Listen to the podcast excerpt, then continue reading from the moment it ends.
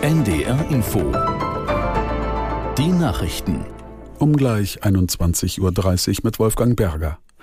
Der Thüringer Landtag hat die umstrittene Senkung der Grunderwerbsteuer beschlossen. Im Parlament stimmten CDU, AfD, FDP und drei fraktionslose Abgeordnete für den CDU-Gesetzentwurf. Aus Erfurt Wolfgang Henschel. Die Union gibt damit aus Sicht der Landesregierung der vom Landesverfassungsschutz als rechtsextrem eingestuften AfD zum ersten Mal die Macht, konkret Einfluss auf den Landeshaushalt zu nehmen.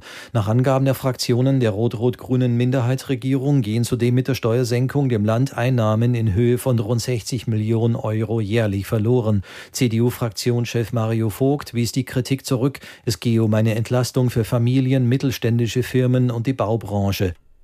Eltern können aus Sicht von Bundesgesundheitsminister Lauterbach in diesem Winter auf eine stabilere Versorgung mit Medikamenten für ihre Kinder zählen.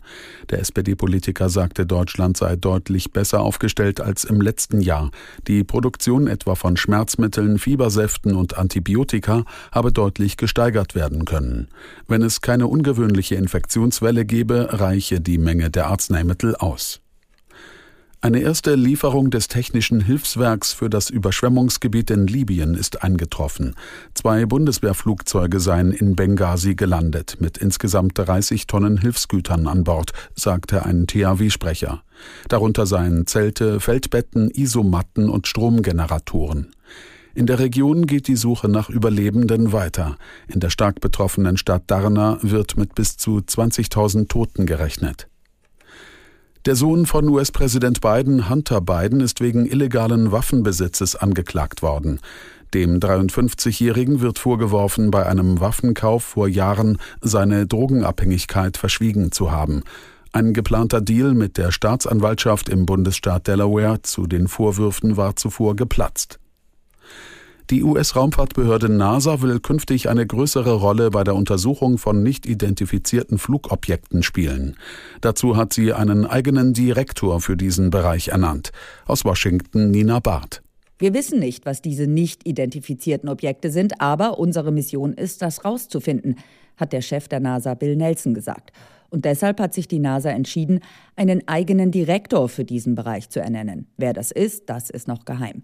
Aber die NASA will eben mehr und bessere Daten zu unidentifizierten Objekten liefern. Und dabei wollen die Forscher einen streng wissenschaftlichen Ansatz verfolgen. Es kursiert viel Folklore da draußen, hat der NASA-Chef gesagt. Und das Wetter für Norddeutschland.